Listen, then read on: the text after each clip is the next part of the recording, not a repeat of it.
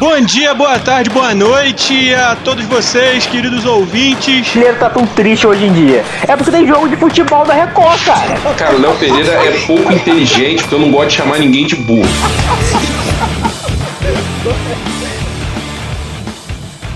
Bom dia, boa tarde, boa noite. Estamos aqui iniciando nossa temporada 2022. Na verdade, a gente já deu uma iniciada, né?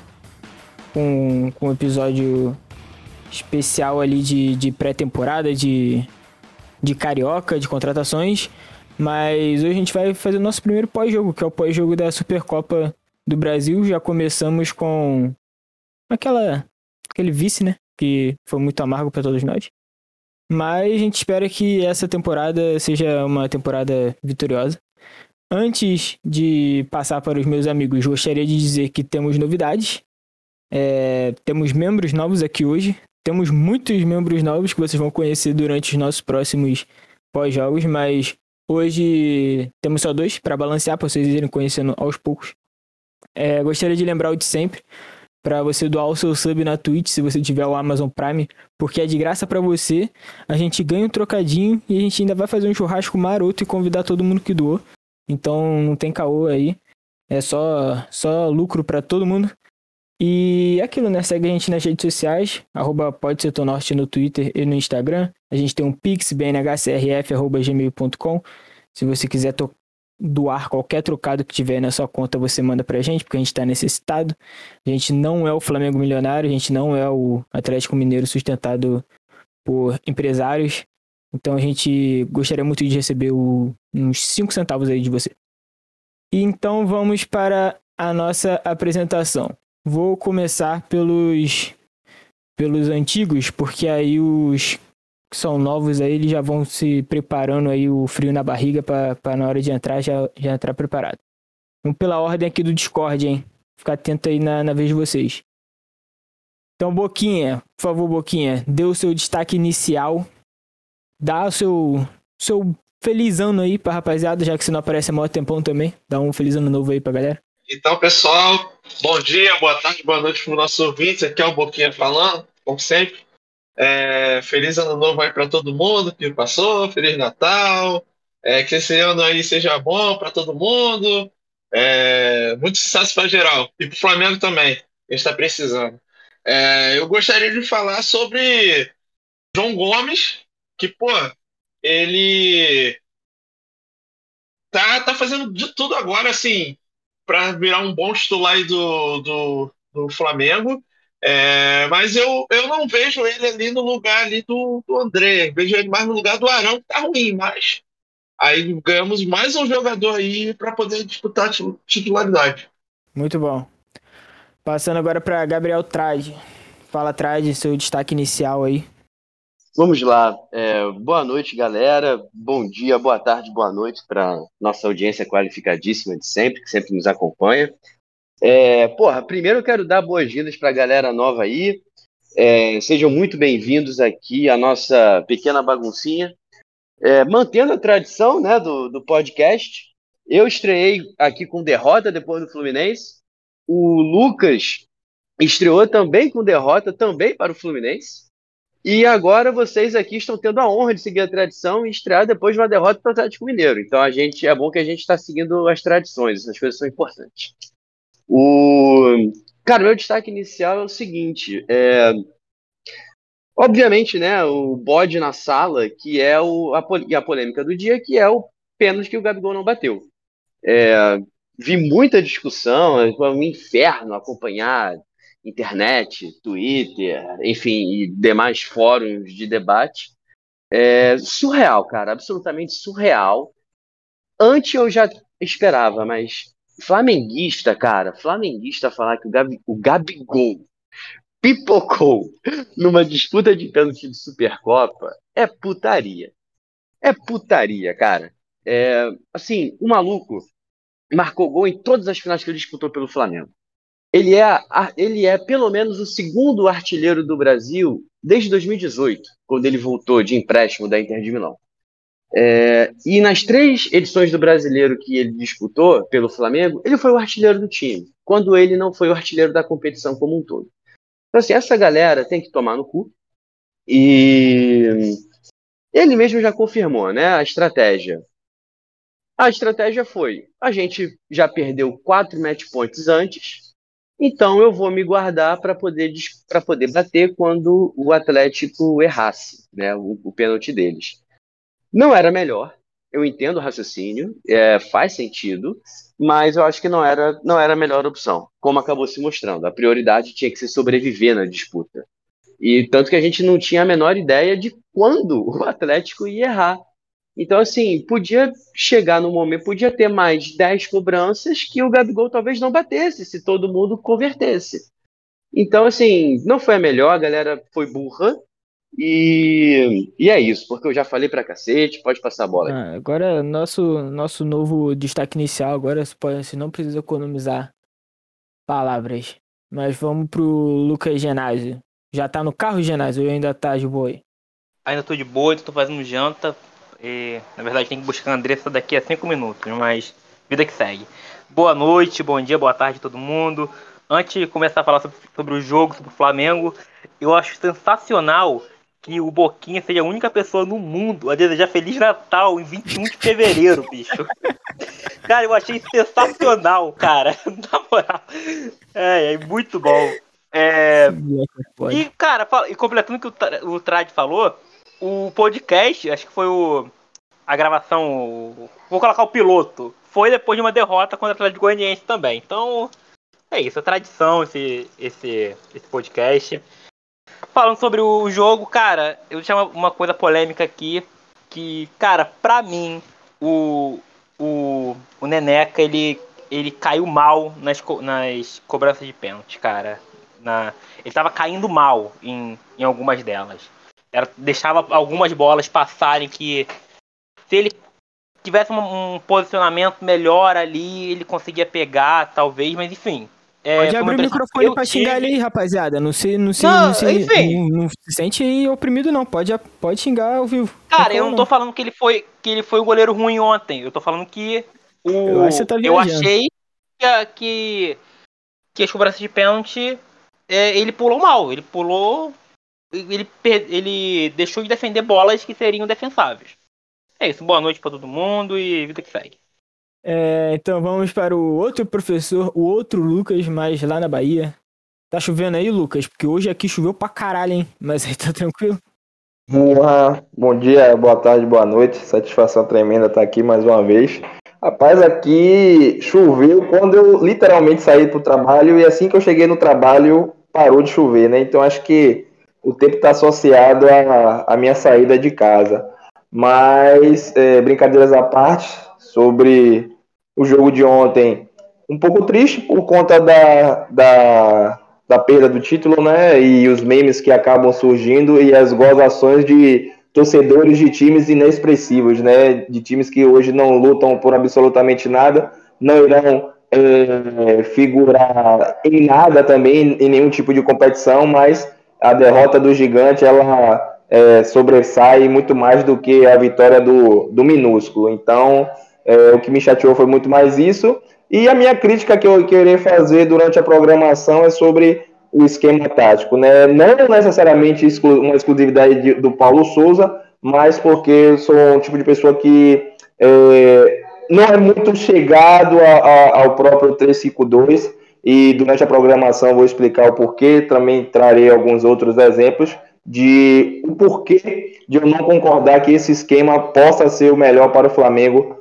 durante essa temporada, é, por conta da, da, característica dos nossos jogadores e, e, daquilo que eles podem entregar. No mais, estamos aí, dar boas-vindas também aos nossos é, queridos novos participantes, né? Mari, e, e, e o Felipe, sejam muito bem-vindos a essa é, balbúrdia, a esse caos aqui. E pressuposto, né, para estar tá aqui é ser contra o Bolsonaro, né? Felipe já falou que é contra o Bolsonaro, estamos esperando você aí agora, Mari, é, dar sua palavra também, valeu? É nós. É, então é isso, né? A gente não. Aqui a gente não divide as coisas, né? Mas agora, se ela falar que é a favor ao vivo, vai ficar feião, né? Mas vamos lá, por favor. Botar isso daí no requisito, pô. Aí é pra mim queimar, pô. Aí é pra mim queimar. Sem condições. Calma aí, calma aí, calma aí. Então, acabou a apresentação dos antigos aqui presentes hoje. Então, vamos apresentar os nossos novatos, hein? Então, não são só esses dois, vai ter mais, vocês vão conhecer. Talvez a gente faça um programa especial apresentando os seis. Já deu spoiler de quantos são os seis no próximo. Num, num episódio extra aí. Mas aqui agora eu gostaria de também agradecer aos dois por ter topado entrar nesse barco maluco com a gente e, e ajudar a gente nesse projeto que, porra, eu acho muito foda e eu acho que tem muito potencial. Valeu por vocês terem topado entrar aqui com a gente. E a primeira que eu vou chamar aqui é a Mari. Primeira, primeira, digamos assim, primeira mulher que a gente consegue efetivar na nossa equipe, né? Eu, quer dizer, se ela falar que é contra o Bolsonaro, né? Mas enfim, fala aí, Mari, se apresenta pra rapaziada, dá o seu destaque inicial do, do, do jogo aí. E fala o que você quiser falar pra gente aí. Ah, bom dia, boa tarde, boa noite. Para quem não conhece, eu sou a Mariana, né? mais conhecida como Mari Araújo. É, gosto, eu adoro, amo futebol, né? Não preciso falar isso. Aqui no meio desses loucos, tem que gostar de futebol, tem que gostar de Flamengo. É, eu posso dizer para vocês que desde 2018 eu participo de algumas mesas, alguns canais é, mais, de maneira mais fixa no, no Coluna do Fla, né, uma galera show de bola. E fiz alguns amigos nesse meio e por conta disso também, né, tô aqui, porque sigo o, a página de vocês no Twitter. Também tem uma grande amiga que participa aqui de vez em quando, a Ninha, a Ninha Zayá. Né? Então, assim, é, é um prazer imenso estar aqui, falar do Flamengo. E, e Vou me abster da questão política, porque já basta falar sobre um assunto polêmico, ainda vai falar sobre outro. Eu estou passando essa bola. Essa bola eu estou passando. Mas o meu destaque sobre o Flamengo é que parece se desenha um time, né? Depois de no, no seu sexto jogo, Paulo Souza apresentou o time do Flamengo e considero que foi uma boa apresentação e o Flamengo teve mais chances de finalizar o jogo no tempo normal do que o Atlético. Então, se foi para os pênaltis, foi porque o Flamengo não teve idade nas chances que criou. Então, eu também faço uma análise separada, a questão do pênalti, a questão das cobranças de pênaltis e o jogo. Acho que no jogo o Flamengo foi bem.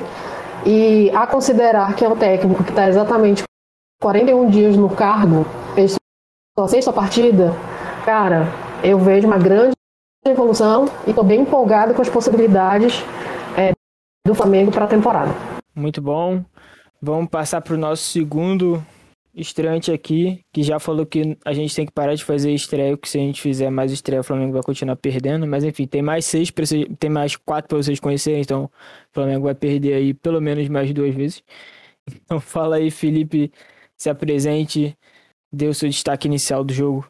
Rapaziada, bom dia, boa tarde, boa noite, nossos queridos ouvintes. É...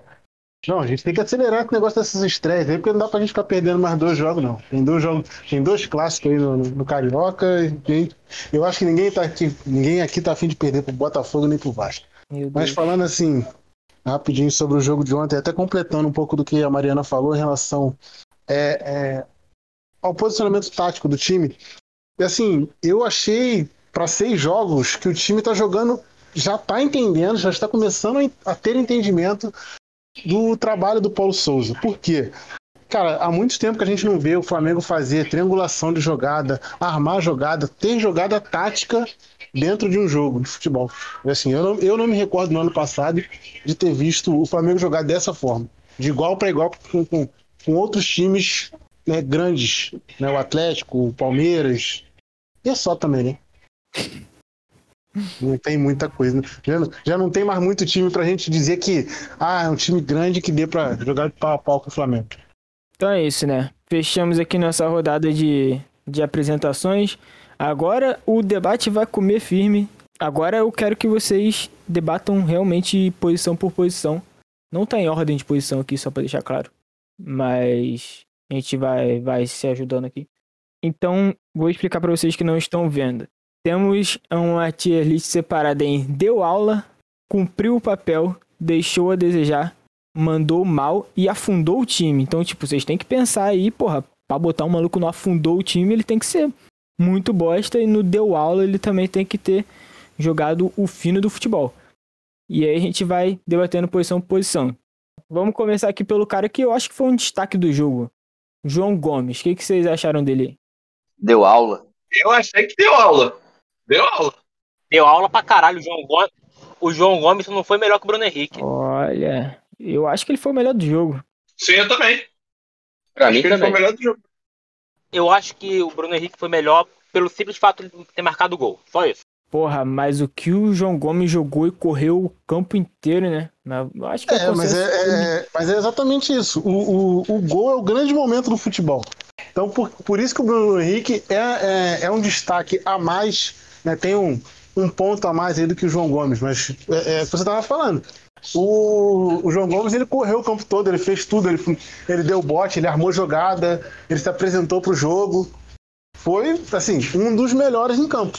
Agora, o Bruno Henrique e o Gabigol têm esse destaque, esse um ponto a mais, justamente por terem feito gols. Mas sobre o João Gomes, você acha que foi o melhor jogo dele pelo Flamengo? Cara, não sei, porque em 2020 ele foi muito bem em alguns jogos. É, assim, ele foi muito bem em alguns jogos de 2020, mas assim, esse de ontem eu ainda não tinha visto É. ele jogar um futebol assim. É que, tipo, ontem eu acho que é meio que mais uma afirmação, né? Porque, porra, em 2020 ele subiu. Então, ah, ele vai jogar bem os jogos e tal, vai dar aquela oscilada. Esse ano a gente já espera que, porra, ele se firme. E se ele continuar no nível de ontem, cara, ele, ele se firmou mesmo e ganhou a posição. É ele e mais um disputando a vaga. E o mais um é, é, é o Pitico. Ou o Thiago Maia, né? É, eu acho assim, o João Gomes. é, até tem algumas entrevistas aí do Mauricinho, ou, ou algumas pessoas relatando o que foi que o Mauricinho fez com o João Gomes na base, né?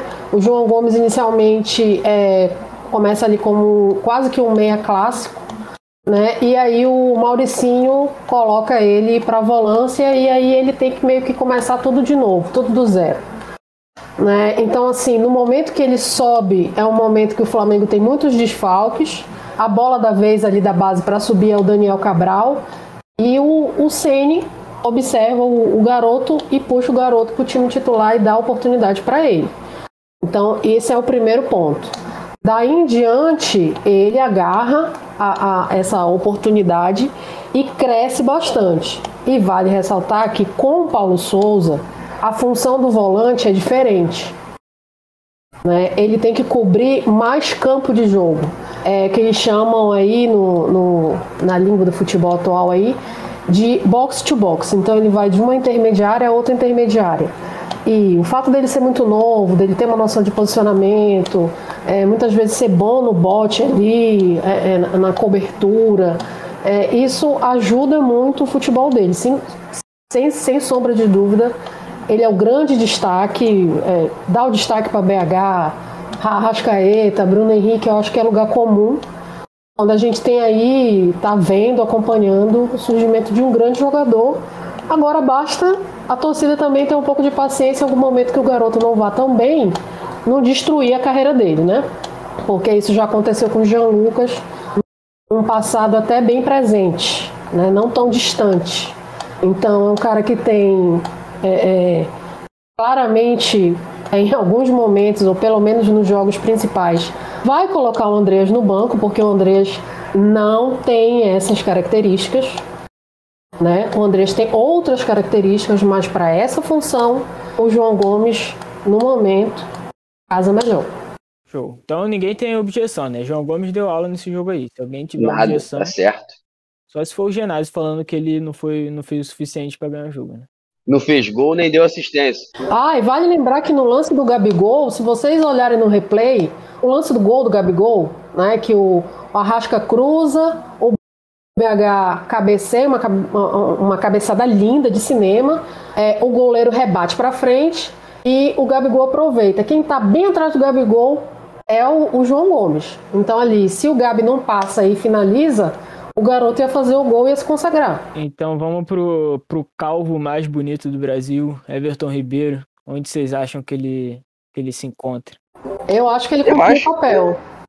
É, acho que ele também. cumpriu é cumprir o papel, mas dentro de, é, de umas limitações que o papel está impondo a ele, né?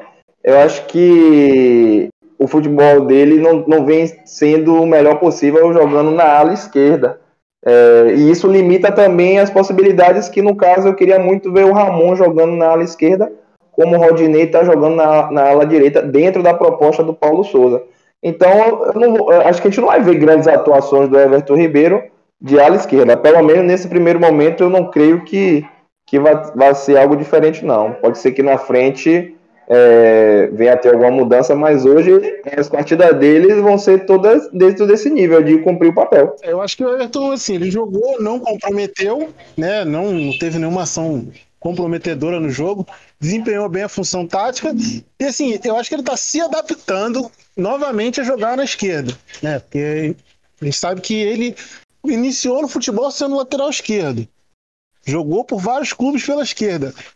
E de, depois de um determinado tempo ele passou a jogar pela direita. Então, assim, acho que agora ele vai se readaptar a jogar pela esquerda e ao longo da temporada ele vai voltar a ser aquele Everton Ribeiro que teve futebol para levar ele para a seleção. É, eu acho assim que faz um tempo, falando de Everton Ribeiro especificamente, é, que o esquema de jogo e a função tática que o Everton Ribeiro desempenhava, ali mesmo na, na meia direita, é, não favorecia o futebol dele. Aí eu vou explicar por quê.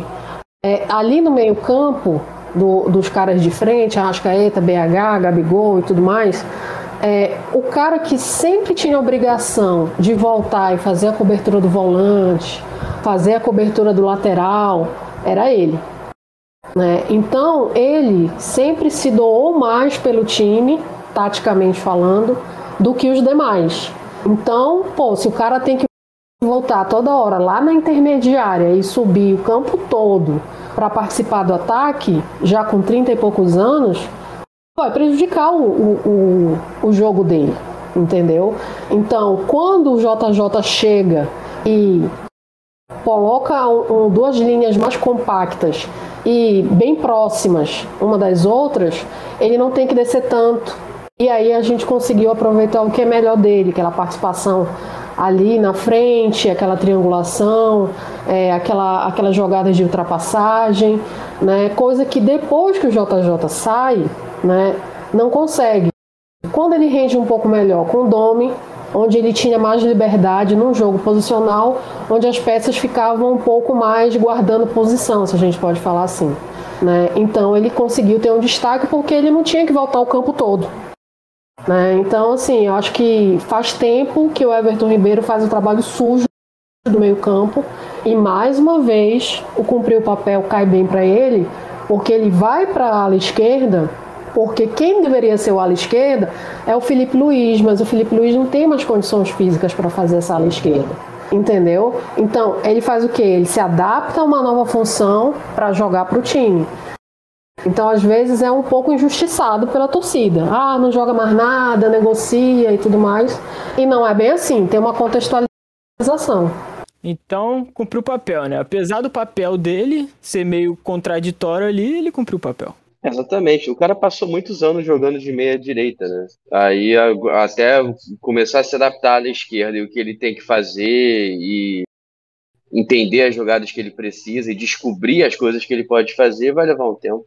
Então vamos pro. pro. pra Gansa Negra, como diria o Wilson, que não está aqui presente. Bruno Henrique, deu aula ou cumpriu o papel? Deu aula, né? O maluco jogou muito. Deu aula. Deu aula. Deu aula. Deu aula. Não tem como o Bruno Henrique não dar aula, cara. Vê demais. A diferença que faz ele em campo, quando ele tá 100%, ele voltou a jogar agora, depois de terminar a temporada baleado, e, tipo, não tava jogando direito. Moleque, as arrancadas dele que. Assim, ele vai chegar, tá ligado? Não é que se ele chegar, ele vai chegar na bola. E o zagueiro nem tem o que fazer, ele corre pra sair na foto. Sim, o cara é muita intensidade, é um bagulho muito louco, muito foda, mano. Esse cara é incrível. Pô, o, o Godinho no lance é constrangedor, maluco. Ele toma um baile da bola. Pois ele é. nem vê o Bruno Henrique passando. E tem uma é, jogada, a, a eu acho que no primeiro tempo baixo ainda. dele, né? A bola, a, o toque do, do, do Lázaro passa embaixo do pé do Godinho. E aí o, o quando ele vira pro lado, o Bruno Henrique tá na frente dele para finalizar. O Bruno Henrique é, para mim, para mim, tem toda a consideração pelos gols do Gabigol e tudo mais, mas em inúmeros momentos do Flamengo sem o Gabigol, o BH assume a responsabilidade, faz os gols, entrega.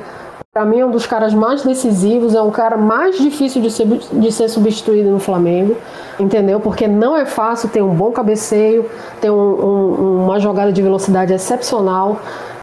É, na hora de finalizar, às vezes, no jogo normal ali, correndo, ele erra um passe ou outro e tudo mais, mas para finalizar, ele é impressionante, cara. Ele, para mim, é um dos caras, se não é o cara mais decisivo do Flamengo. É uma pena. Se ele tivesse inteiro naquela final, lá naquela final, que eu não vou falar qual, podia estar só ele inteiro, tá ligado? A gente ganhava. Mas, infelizmente, ah, mas também, também tava ali, né, machucado. cara? Ali também foi questão de o cara negro não botar, não fazer treino um dia antes do jogo e etc e tal. Não, Não, é só machucado. o fato dele estar mal fisicamente. Mas assim, o Bruno Henrique ele é muito diferenciado, cara. Você vê assim, é, é, o jogo contra o Madureiro é o primeiro jogo dele da temporada, ele entra e muda o jogo. Ontem barbarizou o jogo. Se, você- se vocês olharem o lance em câmera lenta, parece que o Godinho se, se atropela na bola e vai cair. Mas também, galera, vamos colocar, vamos ser justos também, cara. O Godinho tá quase aposentado, porra. Sacanagem com o maluco também, né? Colocar ele pra. Ele com o Bruno cara? Henrique, porra. Tá quase aposentado, então vai continuar jogando na Europa lá, sua bolinha quietinho lá. Tu tem uma carreira bonita pra caramba, tu vai vir aqui pro Brasil, aí nego vai te esculachar, tu vai man- manchar tua carreira. Ou, para quem não sabe, o o Godin ele foi quase expulso do time italiano que ele estava jogando lá, num erro bizarro, num- por conta de um erro bizarro lá num clássico. O, o, o técnico dele foi para coletiva, sentou o sarrafo nele e no dia seguinte, praticamente, o, o contrato dele estava tava rescindido e ele estava lá de férias no Uruguai. E aí o Galo achou que era interessante e trouxe. Né? Bora ver como é que vai ser. Até agora, não tá bom não. Aquele raciocínio que o cara jogou na Europa, ele vai destruir aqui de qualquer forma. Mas aquela situação, né? A carreira dele vem de uma queda vertiginosa. Ele saiu do Atlético de Madrid, foi para Inter de Milão, jogou uma temporada só na Inter e depois foi pro Cagliari, se não me engano, ele tava no Cagliari. Aí que aconteceu isso aí que Mariana falou. Mas é isso, tipo, aqui é, é, é, é lazer, né? O cara que, que, tem uma temporada, que tem uma carreira sólida na Europa, todo mundo acha que ele vai deitar aqui. E é, a possibilidade é grande, mas não necessariamente quer dizer certeza, né? Então, eu acho que ele vai se passar muito mal jogando aqui no Brasil, de verdade mesmo.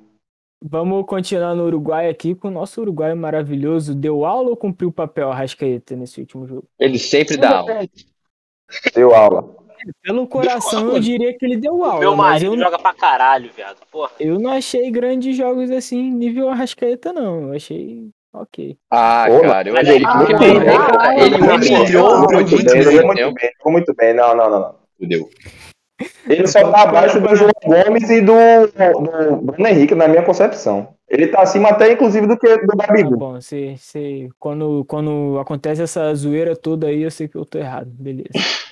Não, Cara, só, porque, tipo, lá. ele acabou com o Godinho no, no primeiro tempo, naquele lance lá que o Rodinei jo- jogou a bola pra ele pelo alto. Ele tirou o Godinho pra nada.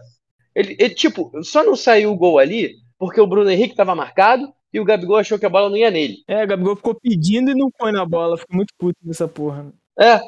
E, e no segundo tempo, é, ele é lançado pelo Felipe Luiz, ganha do zagueiro na corrida, dá mais um tapa na frente pra tirar o marcador e, porra, bota a bola com a mão na cabeça do Bruno Henrique. Assim, se o Everson não faz a defesa, era, era mais uma assistência pro Rascaeta. Ele jogou muito, cara. É, ele, ele deu aula, cara. Assim, eu percebi que no início do jogo é, o Atlético tava quase que com uma marcação individual no Arrascaeta. Ele tava com dificuldade de encontrar o espaço. Mas depois que ele recua um pouquinho e se livra da marcação, acho que é do, do Alan, que tava marcando ele, aí pronto, ele encontrou o espaço dele para jogar e já era. Aí, meu amigo, é abraço. E esse espaço ele surge justamente de movimentações no meio de campo é, é, entre o Everton Ribeiro, o João Gomes, o Arrascaeta. Então, assim, ele eles conseguiram, é, é, voltando naquele ponto que eu falei lá atrás, lá no início, na, na- na minha primeira passagem, é, o Flamengo mostrou jogadas táticas. O Flamengo jogou taticamente sem a bola. Então, isso fez com que os espaços aparecessem. É, na- no, no lance do gol que o, o Trades falou, ele tá quase ali na posição de segundo volante. E o João Gomes tá um pouco à frente. Né? Então, assim, ele foi até ele encontrar o posicionamento dele. E o, e o homem do Rap Festival? O que que, que que mandou o Gabigol nesse jogo, hein? Ih, rapaz. Muita gente ficou puta com ele por causa do pênalti, mas também ele fez o gol que se esperava ali. Deixou a Eu desejar. achei que ele deixou a desejar. Eu acho que ele cumpriu o papel, cara. Sério. Pênalti tem que analisar é, em outro âmbito. Falando do jogo, quê? ele cumpriu o papel. Ah, tá. Beleza, 90 Cara, minutos ali. É Deixou uma a situação desejar muito pra mim. controversa, porque se a gente for fazer uma avaliação global, ah, não vai fazer, não, gente, é, ele deixou a desejar pela questão do pênalti. Mas se a gente for relacionar só os 90 minutos, ele realmente jogou. é, é, não é dizer nem que ele deu aula, ele jogou bem. Pô, mas E ele assim, perdeu três gols também, né? Exatamente. A quantidade de gol que ele perde é impressionante, cara. Não tem como um cara que é um atacante, que é, é, Até hoje saiu uma matéria, acho que depois eu vou pesquisar aqui e mandar pra vocês. O, Gabi, o Gabriel é o, o maior atacante, é o que mais marcou gols no Brasil desde 2019. Né? Mas assim, quantos ele perdeu pra marcar todos esses? É, então, assim, né? Então, assim, quando o Flamengo, quando o Flamengo é, é, conseguia marcar e, e, tipo assim, compensar os gols que o Gabriel perdia, tava tudo ok. Tava tudo ótimo. Só que hoje o time tá três anos mais velho, encontra dificuldades porque os seus adversários também evoluíram, também tem bons jogadores agora. E assim, um, dois, três gols que ele perde vai fazer diferença no final. Então, por isso que para mim deixou a desejar. E faço uma observação. É, nessa nova função dele com Paulo Souza, parece que ele está se adaptando bem. Então, ele está se movimentando muito mais do que ele se movimentava. Mas ele tem que finalizar com a perna direita, pô. Não pode perder a quantidade de gol que ele perde. Olha que eu nem tô falando de pênalti, que pênalti é outra coisa, né? Mas o Flamengo podia ter saído com a vitória se ele tivesse convertido pelo menos um. Era 3 a 2 Entendeu? Então, assim, é complicado, pô. Não pode perder essa quantidade de gol. Eu, eu também, meu voto não deixou a desejar por causa disso, porque não tem como, cara. Ele não pode perder a quantidade de gol que ele perde. Tipo, né, é uma final, tá ligado? Beleza, você perder aquilo ali num jogo contra o Bahia e que você vai ter as, mais umas cinco chances pela frente. Mas é uma final, mano. Você tem que aproveitar o que quicou na tua frente aí. É, mas se a gente for olhar o histórico dele, olhar os melhores momentos dele no Flamengo, você vê aí que pra meter um gol ele perde 3, 4. Mas é Na isso que eu tô própria- falando. Mas É, em, é em o grande finais ponto, ele né? costuma ser decisivo. E aí ele não foi. Ah, mas assim, a gente também fala assim, ah, o Gabigol é, é- é decisivo em finais. Bom, sejamos verdadeiros, ele tem a sorte do caralho. Ele tem a sorte do caralho. Eu, eu discordo do fator sorte. Eu, eu Porra. acho que Mano, a sorte persegue quem é bom. A final de 2019 ele não jogou nada o jogo todo. Pegou duas bolas e meteu gol. Velho, centroavante é aquele cara que precisa de uma bola pra guardar. E ele na final precisou de duas e guardou as duas, pô. Ele tem mérito total nisso, velho. Não é sorte. Sorte agora pingar, bater e tal. Ah, não. As duas bolas ele estava bem posicionado. Eu discordo totalmente É, do fator é. sorte. Posicionamento a gente não pode reclamar dele, não. posicionado. É, pô, não pode As chances também aparecem para ele porque ele é um cara que se posiciona muito bem. Eu também é, é, não sou um grande entusiasta do, do Gabigol assim, não, por conta dos gols que ele perde. Mas eu tenho que dar César o que é de César, pô. Na hora que a onça bebe água, é o cara que não se esconde, é o cara que você pode ter certeza que ele vai perder, mas uma hora ele vai fazer também, pô. Ele guarda, velho. Não tem pra onde correr. O cara que é flamenguista que, que, que critica por criticar assim, é, o Gabigol não tem condições, não, pô. Ele é foda. Gabigol pra mim é foda. É, é, eu tiro também o, o fator sorte, porque é, é, a sorte também beneficia quem trabalha e quem sabe ter a leitura de jogo. Se o cara tá lá e aproveita uma bola fortuita, é porque ele teve a inteligência de estar lá. Então, 50% ele já, ele já pegou, ele já ganhou. Aí é como ele vai aproveitar a oportunidade que apareceu para ele. A minha questão com ele é, é quem é marrento do jeito que ele é marrento, né, não pode perder tanta oportunidade. Não pode. Não é o primeiro jogo, não é a primeira vez. Ninguém quer falar aqui, mas na Libertadores ele teve um gol lá na cara dele. Por que, que ele não botou a cabeça na bola? É. Entendeu? Então, assim, em momento, vai ser decisivo, vai decidir muito, vai ser o cara do jogo, vai como ele é grande parte das vezes, mas poderia ser mais. Entendeu? Deixou a desejar, então. Deixou a Deixou desejar. Eu, eu me curvo a racionalidade de vocês aí também, deixou a desejar. Não, lembrando que não foi unânime, viu? É, não foi, não foi, Tadeu. Não foi unânime. Mas vamos manter aí assim mesmo. É, eu sou ditador, eu decidi isso, vai ser assim. Vamos fazer um combo aqui de substituições. Pedir pra gente ir rápido, porque a gente já tá se arrastando muito em alguns. Mateuzinho, 90 minutos. Não tem nem 90 minutos pra analisar, É. mano. É, Eu, deixou eu diria desejar. mandou mal, porque eu não excluo os pênaltis, não. É verdade. verdade, verdade. Eu tinha esquecido, Não vai dar pra passar pano. ele mandou mal, verdade. Mandou Não vai mal. dar pra passar pano. Léo Pereira, pra mim ele cumpriu o papel, porque ele bateu um pênalti muito melhor do que o, que o Arão, né? Léo Pereira cumpriu o papel. Concordo. Foi o papel. Ma- matou um monte de gente do coração quando ele foi bater pênalti? Matou. Mas ele Cara, fez o você dele. falou uma parada muito importante bem. que eu tava falando com meu pai ontem, cara. Tem uns jogadores que a gente vai, que vai bater pênalti que a gente sente um peso no coração, parece que a gente vai infartar. Um deles é o Léo Pereira, cara. Ele bateu bem o pênalti. Ele bateu muito bem. Porra, falar, ô, ô, ô Genásio, não sei se tu tava também, mas tava lá no Flamengo e Atlético Paranaense que o Vitinho e o Diego perderam pênalti. Desde então eu não consigo ver os dois batendo pênalti. Aí nesse jogo eu tive que ver o Vitinho bater dois pênaltis. Imagine meu coração Cara, nesse momento. aí, mas aí o segundo, o segundo pênalti é culpa do, de quem escolheu. Foi o técnico. Tá, calma, vamos chegar lá, calma, calma. Vamos continuar aqui na substituição. Curto e rápido, o Mateuzinho deixou a desejar. E ainda, né? Só quem conseguiu ir bem agora. É, tá conseguindo ir do bem com essa, com essa posição de ala é o Rodinei. Nem Isla, nem Matheus ainda não conseguiram entender o que é pra fazer. E o Léo Pereira cumpriu o papel, cara. Ele entrou ali substituindo o Felipe Luiz. é, não teve nenhuma jogada assim ali. E na hora dos pênaltis botou pra dentro. Eu também fiquei com frio na barriga, mas ele queimou a língua da gente. E o Diego, eu nem, vi, nem lembro do Diego em campo, gente, sinceramente. Deixou a O desejar. papel, cara. Deixou Eu a desejar. Não, não, deixou a desejar. Pra mim, deixou a desejar. Cara, que... Olha só, eu prefiro falar que ele cumpriu o papel porque assim, ele parece um pouco em campo, sabe? Então, o, acho que deixar, a, deixar a desejar é muito pesado pro Diego, sabe?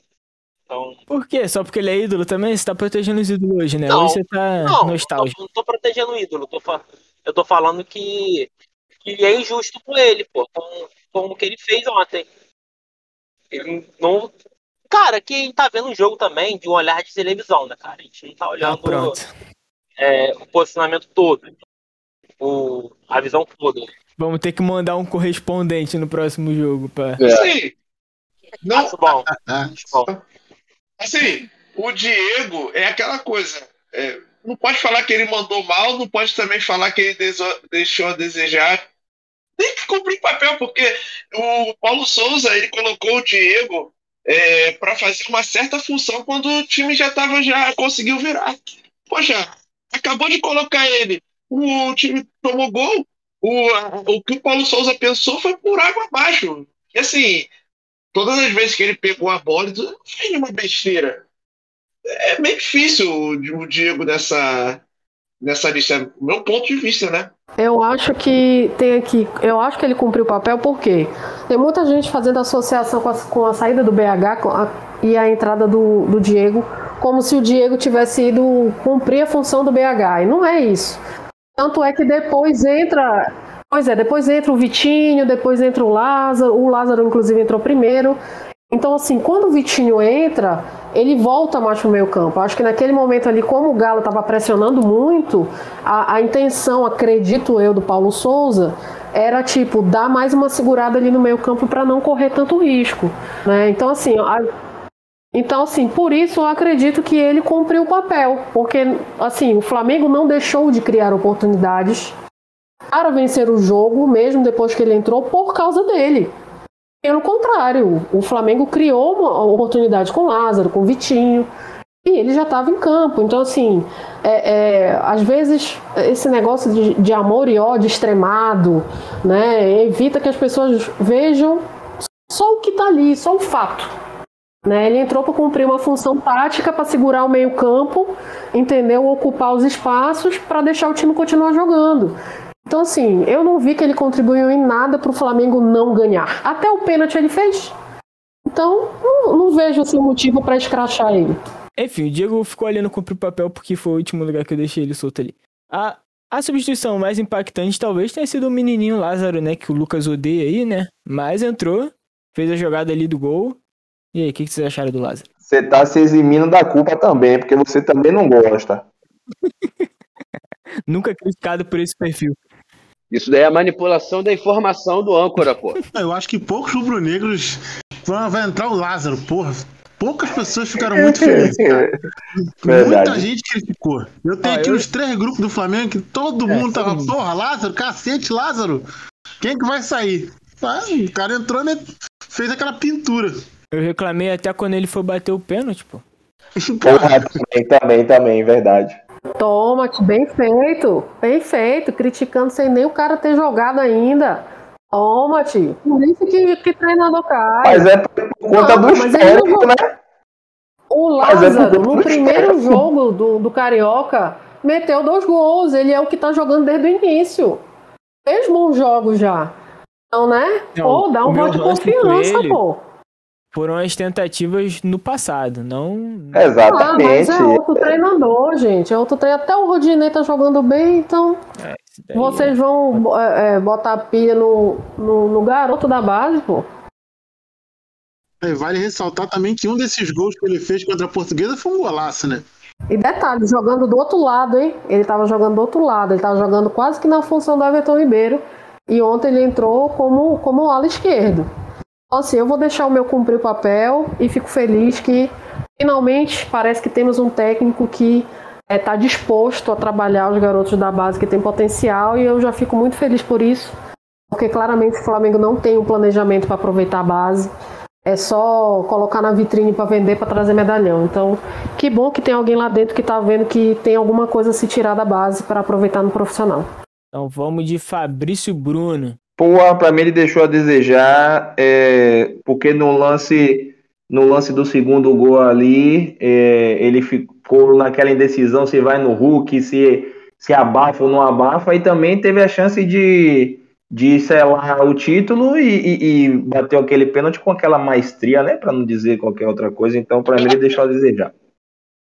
Concordo. É, no lance do gol do Hulk, realmente. Ele, poxa, aquela indecisão ele matou. Matou. Fala galerinha, passando aqui para avisar durante essa edição que tivemos um problema com o nosso bot. Vocês que acompanham a gente há muito tempo sabem que recorrentemente a gente tem problema com o nosso bot de gravação. E hoje não foi diferente, o cara abandonou a gente no meio do caminho. Então a partir de agora o áudio que vocês vão ouvir é o áudio extraído da nossa live na Twitch. Então tá muito zoneado. Tem eu acelerando a rapaziada para terminar logo porque já tava ficando tarde, inclusive agora são meia-noite e dez enquanto eu estou aqui falando com vocês. Eu espero que isso não se repita, mas dessa vez vocês terão que ouvir o restante do episódio versão Twitch. Então é isso, tamo junto, beijo na bunda de vocês. E curiosamente foi o momento que o Hulk mais se criou pra cima da defesa, né? Foi quando ele foi pro lado do Rodinei. E o Rodinei me fez o favor de perder a bola de cabeça. O Fabrício Bruno não, não tirou o espaço do Hulk. Dentro da pequena É. área, ele não abafou o atacante que tava com a bola quicando. Porra, cara. Ele, isso- Ele é pensou de que tava matar. no meio de campo, ficou cercando o Hulk. Porra, cara. Agora e sim. a característica do cara, que é o chute forte pra fora, porra. Aí ele não É. abafou o cara. Agora sim, eu acho. Eu acho que ele é um, um cara que tem um potencial, porque pelo menos assim, em questões de jogada com velocidade, eu vi uns Sim. dois botes dele assim que foram providenciais, mas no contexto geral ele deixou a desejar. Pode ser que Sim. com o entrosamento ele venha a ser um bom zagueiro pela direita, mas ontem foi mal. É isso aí. É, é, ele deixou a desejar e assim, eu vou absorver ele no lance, no lance, no lance do, do gol do Hulk. Porque se vocês repararem, ele tá no, no lance com o Hulk, mas o Hulk domina a bola com a coxa pra ajeitar pro pé, pro outro pé pra chutar. Aí ele tirou o Fabrício Bruno. Entendeu? Aí ele tirou demais o, o Fabrício. Tem que dar o mérito do cara também, pô. O cara é um bom jogador, ali na área ele fez a diferença. Assim, pra mim ele cumpriu o papel, né? Não é querendo gerar polêmica ou não, mas assim, não dá pra gente execrar o cara por um lance. Ah, saiu o gol, mas, cara, o, jogo, o cara jogou bem. cumpriu o papel dele e em um lance ele realmente não mole. Mas assim, dizer que ele deixou a desejar por causa de um lance, aí eu já acho um pouco mais pesado. É, mas infelizmente você foi engolido pela maioria aqui. E Fabrício Exatamente. Ficará no Eu acho que não foi só desejar. aquele lance, não. O, o- durante o jogo, o Paulo Souza estava chamando muita atenção dele pro posicionamento. E algumas vezes ele estava indo mais pro centro, deixando o Rodinei muito sozinho para pegar o Arana e o Keno, entendeu? No lance do gol do no lance do gol do Arana, que o Hugo rebate, o, o, o Rodinei não sabia se ia no Keno que estava abrindo ou se ia no Arana que estava preparando para chutar. Entendeu? Então, assim, o, o Fabrício podia dar mais um apoio ali para ele. Eu, não, eu lembro agora exatamente. Eu, eu- eu até ouvi uma análise sobre esse lance. Eu não, não vou lembrar agora quem foi o, o jornalista que falou isso. Mas de- a- a- estavam querendo pontuar que foi um erro do Arrascaeta, porque o, o, o Rodinei, como ala direita, ele estava fazendo a marcação do Keno e alguém do meio tinha que vir para fazer essa cobertura na frente da área. Ah, Aí essa cobertura ali era do Arão, pô, não era do É, Arrascaeta. falaram de Arrascaeta, Arão, João Gomes. Então, Assim, a pessoa, eu não lembro exatamente quem foi o jornalista. Vou até procurar saber para depois. Eu acho que eu vi isso também. certinho. Acho que eu vi isso também. E isso foi uma coisa até que o Rasqueta não fez algumas vezes mesmo, ainda mais no segundo tempo. Foi fechar, fechar a linha do meio pela direita. Virava e mexia, ele ficava mais na frente, deixava o Rodinei sozinho e o Arão tendo que se desdobrar para cobrir aquele lado e cobrir o meio. Beleza, vamos continuar na zaga aqui. Vamos de Davi Luiz. Cara, deixa eu falar primeiro. Deixou Davi muito a Luiz. desejar pra mim. Cara, Deixou deixou, muito a muito a desejar. desejar. É, eu vou falar aqui no Arsenal, no- na, a última passagem dele no, no- Acho que foi no Chelsea. Ele jogou vários jogos, foi bem e tudo mais. Mas assim, ele protagonizou lances bizarros. Igual como aconteceu ontem, de tentar avançar muito, ou tentar fazer uma jogadinha mais muito lá na frente. Tentar antecipar uma- umas divididas espaços. também. Cara, não, Davi Luiz tem que, sabe, maneirar um pouco. Acho que no lance do, É. do gol do, do Arana, pô, ele se assusta com a presença do Nacho, entendeu? Não, não botou nem a perna pra tentar tirar a bola ali, entendeu? Ficou paradão pregado ali. Então, assim, pra mim, o Davi Luiz ainda não disse que veio. Fora Cara, com as é- bolas que. Perdão, Trade, vai lá, joga duro. Não, não, tipo, é só que assim, eu, eu também acho que o Davi Luiz deixou um pouco a desejar. Eu achei a zaga, de maneira geral, um pouco insegura em alguns lances. É, fiquei puto com o Davi Luiz vendo o jogo. Todas as vezes que ele tentava sair com a bola pra frente e perdia e não conseguia parar a jogada, nem fazer a falta. Fiquei muito puto com isso. Mas eu só acho que no lance do primeiro gol, é, eu vi, eu pessoalmente vi mais erro do Fabrício Bruno do que do Davi Luiz. Porque o Davi Luiz estava acompanhando outro atacante. Quem, tá, quem fica parado vendo o chute do Arana e o Hugo rebatendo na bola é o Fabrício Bruno. O Nátio passa do lado do Fabrício Bruno, o Fabrício Bruno está parado na linha da grande área assistindo o lance inteiro. E ele não presta atenção em quem ele deve acompanhar. É, o Davi está marcando outro atacante. Ele chega abafando outro atacante, só que o Nátio vem e aparece sozinho, porque o outro zagueiro não acompanhou. É isso, deixou a desejar. Alguém discorda? Não, não. Segue, segue, segue, segue. Tá de boa. Então deixaste a desejar, Davi Luiz. E agora, seguindo como diria o nosso querido narrador, seguindo na família Luiz, vamos agora pro Felipe Luiz. Deu aula. Que Deu isso? aula. Tá se reinventando Dá na a carteirinha. Dá, ele já jogou assim no Atlético de Madrid com o Simeone, nessa linha de três.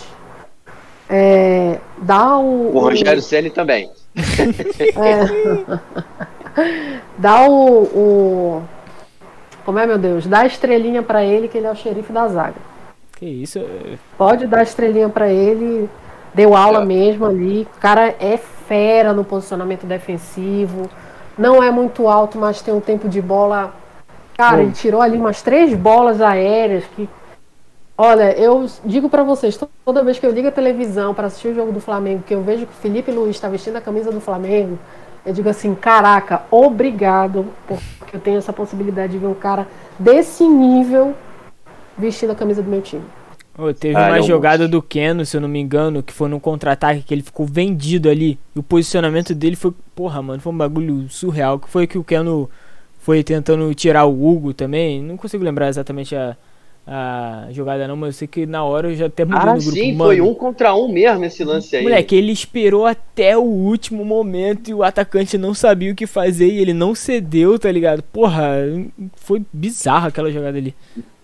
Cara, ele disputa pau a pau o melhor do jogo com o João. Com o João. O Felipe Luiz jogou muita bola. Muita bola. Quem diria, né? Chegou a ser contestadíssimo no, no final da temporada. É, é, é, eu eu acho que assim, Ah, a questão da idade dele. A Vai, questão da idade dele pra, pra, pra jogar na lateral, ele como ala esquerdo, pra ele já não tá dando mais.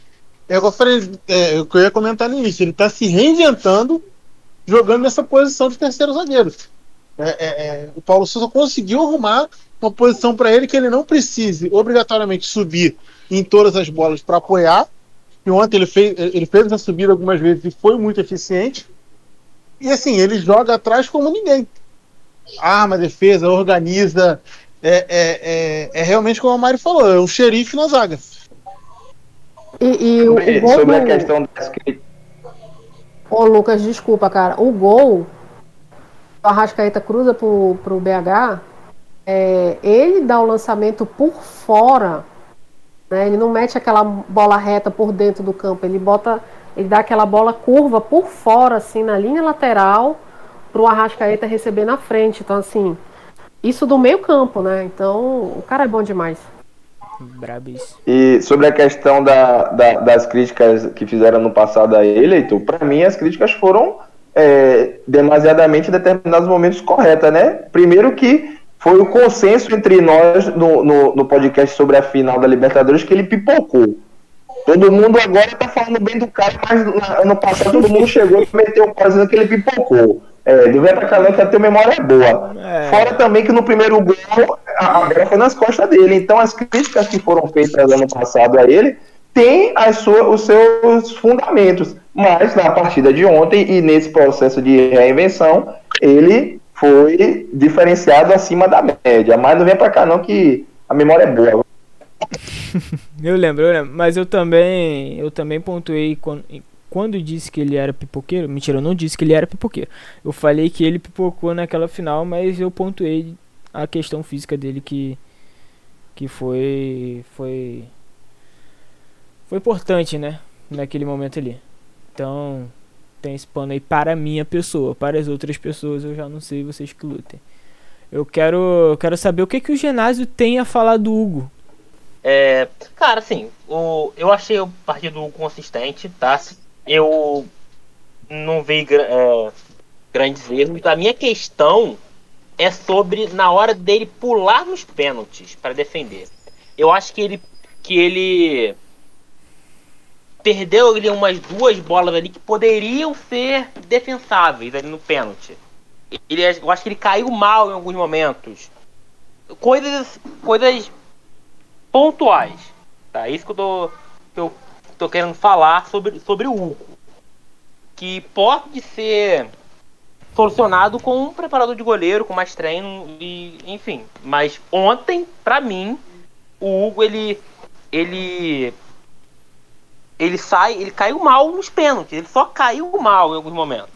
Assim, é, sobre a questão do Hugo, para mim ele deixou muito a desejar, porque não é a primeira vez que ele falha em um jogo de uma magnitude grande, né? Tipo, nós fomos campeões brasileiros de 2020, mas sempre fica aquela questão do si. E se o Internacional fizesse o gol, a culpa se carregaria toda sobre os ombros dele. Então, jogo grande, ele ainda não tá com esse cacife todo, né? E ele falhou também contra, contra o Fluminense, e realmente ele pode vir a se tornar um grande goleiro, que eu acho que realmente ele tem um potencial absurdo, questão de tamanho, envergadura, é, ele acertou vários é, cantos na hora da- das cobranças do, do- dos pênaltis, mas ele, não é o cara ainda que passa confiança pro time, e o, o goleiro ele tem que ser essa figura, né, por mais que ele não seja o líder, mas é um cara assim, porra, se a bola for nele, é, ele vai pegar. E acho que o time não sente essa segurança. Porque o lance do primeiro gol foi falha total dele. O segundo, tudo bem, mas o primeiro é absurdo. Então, ele deixou a desejar e creio que ele pode evoluir, mas no momento hoje ele não é o, o, o primeiro goleiro do Flamengo. Não é toa que na temporada passada ele chegou a ser o terceiro goleiro sendo preterido para o terrível Gabriel Batista. Então, para mim, hoje, ele não é titular no Flamengo. Cara, eu concordo contigo, Lucas. E assim, eu acho que o Flamengo agora ela tá um pouco, ele tá um pouco carente na questão do goleiro. Não tô falando, não tô sendo ingrato pelo Diego Alves que já fez pela gente. Eu acho que prazo de validade dele tá chegando, já está chegando. O Hugo é realmente tem uma falta de experiência ali. Eu acho que pro Hugo que seria melhor, sinceramente, ser até emprestado para um time e ele tem uma seja cobrado ali, que ele seja titular frequentemente. Hugo no Vasco. Não, porra, não é no Vasco, caralho. É, que seja titular frequentemente que jogue um campeonato de do nível nível alto. Porra, mas aí vai botar o moleque pra jogar na Série A? Contra o Flamengo? Cara, tem... Cara, assim. Eu não acho que tenha. tá Tudo bem. Um time de Série B, pode ser. A questão é que ele seja titular frequentemente, que ele seja cobrado em jogos importantes. O, o que o Flamengo. Agora a questão é o seguinte: o Flamengo vai contratar um, um goleiro. E o Diego Alves também tá um prazo de validade. Será que Ah, o Flamengo tá aí pra contratar o Santos, né? Eu não acho que seja um É, grande é, goleiro, não. Santos. É, se o Santos vem, pô, ó, se o Santos vem, pô, ele é um goleiro bom. Goleiro de nível de seleção. Aí o que, que aconteceria com, com o Hugo? Emprestado? Melhor, melhor opção pra mim. Pra mim também. E não tem que ser ingrato, ser ingrato com ele. É até bom pra carreira dele. E, porra, no jogo contra o, o São Paulo, na final do brasileiro, o, porra, tava escrito a história. O Hugo ser crucificado, ser um garoto jovem, um jovem negro, e, e vai ser aquela história do que foi o Barbosa na Copa de 50. O grande culpado do Brasil ter perdido a Copa de 50 foi o Barbosa. Na, no, nos jornais da época, pra população da época. Foi a mesma. Cara, eu vi, eu enxerguei isso, cara, quando o Hugo falhou no contra o São Paulo. Cara, vai ser a mesma merda. Eu... Cara, eu acho que o, que o Hugo, ele é uma situação complexa. Porque tem muitas coisas envolvidas. Tem o fato de que, é, para a idade dele, né, e vamos considerar aqui que a maturidade, o auge técnico do goleiro é diferente do jogador de linha. Tanto que a carreira do jogador, é, do goleiro, é, dura mais, é mais extensa do que do jogador de linha. É, então, fazendo essa consideração, para a idade dele, que está muito longe do seu auge técnico, é, mental, a maturidade e tudo mais, é, ele já é um excelente goleiro. Mas ele não consegue lidar com a pressão de ser o titular. Pois é. E isso é prejudicial para ele. É, a que ponto?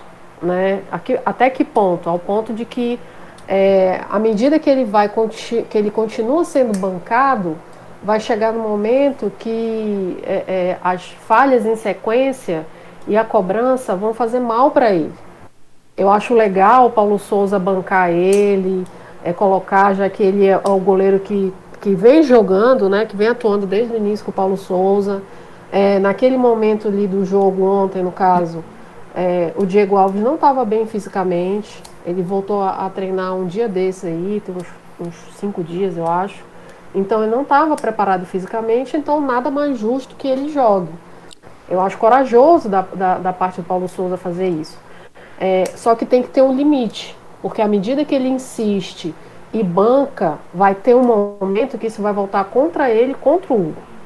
Né? Então, assim, tem que trazer um goleiro que possa revezar com o Diego Alves, porque não vai ser segundo goleiro. O goleiro que chegar hoje, do jeito que tá, o Hugo falhando e o Diego Alves que não tá pronto, ele vai ser titular. Essa é a realidade. Né? Então, assim, tem que ter um goleiro que vai revezar a temporada com o Diego Alves e deixa o Hugo fazendo seu, sua, sua transição, jogar um jogo menor no brasileiro, jogar um jogo menor de Copa, entendeu? É, substituir alguém. E aos poucos, eu acho bom ele conviver com o Diego Alves. Porque o Diego Alves é um goleiro muito experiente, tem muita técnica, é muito bom no- na, na, na questão dos pênaltis. É, então, assim, é bom para ele continuar ali do lado de- do Diego Alves. Ele vai crescer, só que eu acho que ele precisa de um pouquinho mais de tranquilidade para fazer essa transição. Coisa que, se ele continuar desse jeito, talvez ele não tenha, e aí o Flamengo vai queimar um cara muito promissor, pô. Ele, pra mim, é um goleiraço. Pois é. Entendeu? Eu, eu um acho que. melhores Mas- mas você do não acha- formou. A- a- Mas, Mari, deixa eu fazer uma pergunta pra você. Você não acha que se deixar o dessa condição, o Hugo não é perder muito o potencial dele também? Sim. Dessa questão de terceiro goleiro? Assim, eu não Então- acredito que eu, eu não acredito nisso, porque vai ter espaço para ele jogar. São muitos jogos esse ano. O Diego Alves não vai estar disponível em todos os jogos. Então, num jogo menor de Campeonato Brasileiro, um jogo menor de Copa do Brasil, ele pode jogar. Entendeu? Acho que não tem problema nenhum. Ele pode jogar até para ir revezando. Mas assim, não entrar na fogueira sempre, não ter a obrigação de ser o goleiro número um titular e, e tudo mais. Eu acho que é um processo de transição. É, agora sim, o, o Gabriel Batista foi emprestado para o Sampaio Correia aqui de São Luís. Né? Provavelmente, assim como o Otávio, provavelmente vai ser titular em todos os jogos. Né? Vai jogar a Série B. Eu acho um desperdício botar o Hugo para jogar a Série B, cara, sinceramente. Pro potencial Concordo. dele, é um desperdício. É até um pouco do que eu ia estar falando aqui do seguinte, é, eu sou um grande defensor do Hugo, acho ele um goleiraço, ele vai ser assim, é, é, como muita gente falou quando ele apareceu, vai ser um novo Dida, vai ser um goleiro totalmente fora da curva. É, é, mas assim, um, um ponto a, a- a se exaltar aqui é o seguinte: a gente sabe que ele vem cometendo falhas, que ele realmente não está aguentando a pressão. Mas assim, se tivesse acontecido de o Ilharão ter feito aquele gol e o Flamengo tivesse sido campeão, ninguém estaria discutindo a falha do Hugo, porque o Flamengo foi campeão. Da mesma forma que ninguém, nenhum é, é, repórter Exato. mineiro, está discutindo que o Godinho perdeu o pênalti, que o Guga perdeu o pênalti. Por quê? Porque o Atlético foi campeão. Então, assim, é tudo uma ótica do seguinte: ah, não, o Flamengo perdeu. Porra, vamos, olha só, vamos falar de quem errou. Ah, o Flamengo ganhou. Porra, você, a- agora sim, vocês imaginam o seguinte: ah, o, o Neneca falhou no primeiro gol do Atlético, sobra a- a- o pênalti pra ele, ele faz o gol. Cara, todo mundo no, no- no Brasil ia falar: porra, Neneca é o melhor goleiro do mundo. É. Maior Então, assim, é- cima é- da é- história. não, mas, tipo, É muito, acho é assim, muito daquele negócio da, da- da- daquele pensamento. O, o- é crise na Gávea e rumo a Tóquio. É muito disso. O Flamengo Não, perdeu, a gente que- tem que crucificar um culpado. O Flamengo ganhou, tá todo mundo bem, foda-se. Não, eu acho que a questão do ser é muito complicada, né? Porque, como eu falei, se o, o- o Internacional faz um gol, é, o, o Flamengo não seria campeão brasileiro de 2020 e o Hugo seria crucificado como ele não foi. A questão toda é, nós não trabalhamos com si, nós trabalhamos com fatos. E o fato foi que ele falhou durante a partida, por mais que eu acredite também que ele tem esse potencial, ele falhou. Não estamos fa- falando, ah, sim, É, sim, sim. correto. Se ficar no si é complicado. Foi que nem o Eric Faria uma vez falou pro Pet, ah, se o, se o Everton tivesse mais 3 centímetros, sua bola não teria entrado. Então é dentro dessa perspectiva. Eu, não- eu sou muito contrário a essa questão do si, si, si. Temos que Não, eu, eu- eu- entendo o ponto que você tá falando, Lucas. Eu entendo o ponto que você tá falando. Mas o, o ponto que eu tô querendo chegar é o seguinte: é, é- no ano de 2019 existiram falhas gravíssimas do, do Diego Alves, mas que ele não foi execrado, por quê? Porque o Flamengo ganhou o jogo. Flam- é, um- um- um exemplo claro disso, que eu até comentei ontem com alguns amigos, é, é o, o Diego Alves ele vai para o jogo contra o Emelec em 2019 sobre vaias, porque ele tinha falhado terrivelmente no jogo contra o Botafogo no domingo anterior. Aí ele defende três pênaltis, classifica o Flamengo e vira um deus. É, é- é mais ou menos esse ponto que eu estou querendo chegar. Então, por exemplo, se o.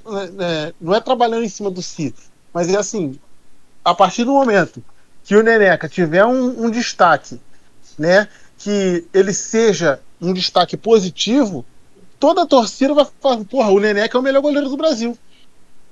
Não é, é- Acho que o Flamengo precisa de um outro goleiro, sim. Acho que o Flamengo precisa de um outro goleiro. Acho o Santos, do Atlético Paranaense, um goleiro razoável, porque, assim, dentro desse mérito de sair com os pés, ele também não é esse, essa excelência toda, visto que a gente já fez gol na própria Arena da Baixada com, com falhas né, de saída de bola dele. E, e, assim, acho que quem tem que ser o segundo goleiro é o Hugo. Porque o, o Diego Alves vem apresentando muitas lesões ao longo da carreira, nesses últimos dois anos. É, sobre, sobre essa questão do, do, do Santos, eu concordo plenamente com você. É, não acho ele esse supra-sumo todo, mas a questão toda é que ele chega com status de atual campeão olímpico e atual campeão da Sul-Americana. É muito difícil você chegar a um cara desse cacife e colocar ele como terceiro goleiro. É, é complicado. Vamos, gente, Realmente, vamos, realmente. É vamos- como eu falei. já são 10 Pode e ir, pode ir, meia. Heitor. Já são 10 e meia, por favor. Ainda tem três caras pra fazer a tier list e ainda tem. Ainda tem as despedidas aí. Depois a gente se, aprofunda mais no.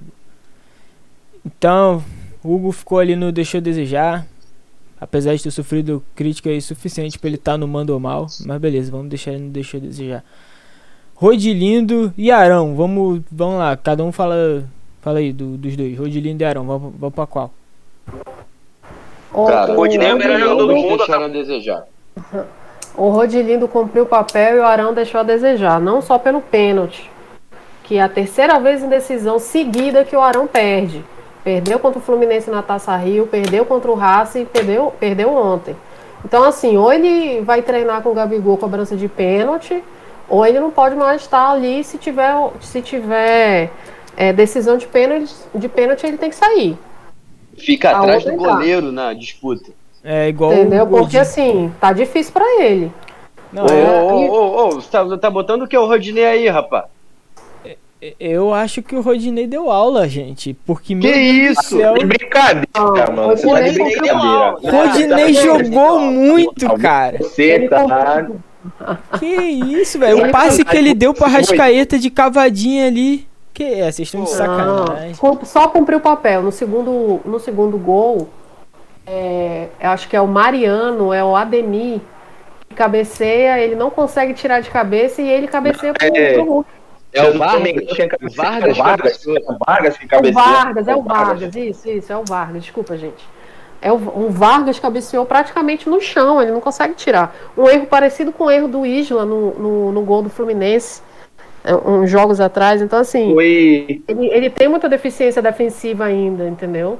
Tá fazendo um bom papel ali como ala quando ele não tem tanto comprometimento com a defesa, quando o, o volante chega para fazer a cobertura dele, quando o zagueiro chega para fazer a cobertura dele. Mas se fica a cargo dele, meu amigo, a gente sabe, não sai impune. Não sai impune. Até o Rodinei no, no jogo, é, é assim, a certeza de você não sair impune é, é assim, 90%. Foi, é, como a gente fala aqui na Bahia, né? Rodinei é o conhecido laterac, que é o lateral que só ataca, não sabe defender. E o, o gol na- nas costas dele ali foi absurdo, porque o Vargas praticamente tem o mesmo tamanho dele. E isso que eu fico não puto. pô. menor. É, se vacilar, se não for o menor. E é aquela situação, eu acho que ele cumpriu o papel deixando a desejar. Eu fico ali no meio termo. Cara, pra mim, o É, pra mim Rodinei, ele cumpriu o papel e o. É, pra- assim, o, o Rodinei pra mim cumpriu o papel e o Arão deixou a desejar, porque assim, pelo, pelo que eu analisei do jogo, várias, várias jogadas o Arão tava perdido no meio de campo, né? Não sabia É. o que, que ele fazia, tava perdido, literalmente perdido. Então assim, pra mim o, o o Rodinei cumpriu o papel e o Arão deixou a desejar. Pra mim, os dois deixaram a desejar. Eu. Que cara, isso? assim, eu, eu achei que o Rodinei jogou bem ofensivamente e tal. Mas, cara, não, não tem como, cara. Não tem como. A função dele defensiva é ser o lateral. E a gente tomou o verdade, segundo gol nas verdade. costas dele. Então, Verdade. assim, é, não tem como, cara. Não tem como dizer. Eu não consigo dizer que o lateral cumpriu o papel dele quando o gol saiu nas costas dele. Quando ele É, isso é verdade. perdeu a disputa de cabeça pra um cara que É. é pelo menos um centímetro menor. Trade verdade. ganhou, trade ganhou, trade ganhou. Deixou a desejar. Não, não cederei. Não cederei. A minha, a minha tendência de deix- botar o Rodinei deixando a desejar é maior. E ele me convenceu, os dois deixaram a desejar. Verdade. Deixou a desejar. E, o Arão e sobre- a galera, porra. O Arão desarmou pouco e não, e não ajudou na construção. Então, porra, deixou É. desejar também. E ainda E- e- perdeu Mas o o João pênalti. Gomes carregou Desculpa, o Arão nas mandou mal, né? filha da puta. Perdeu o pênalti de novo. Calma aí, Trat, você também tá querendo. Você acha que você vai influenciar todo mundo com a sua opinião? Não é assim também que funciona, não. Deixa eu desejar. E assim, João Gomes merece deu aula duas vezes, viu? Porque ele carregou o Arão nas costas.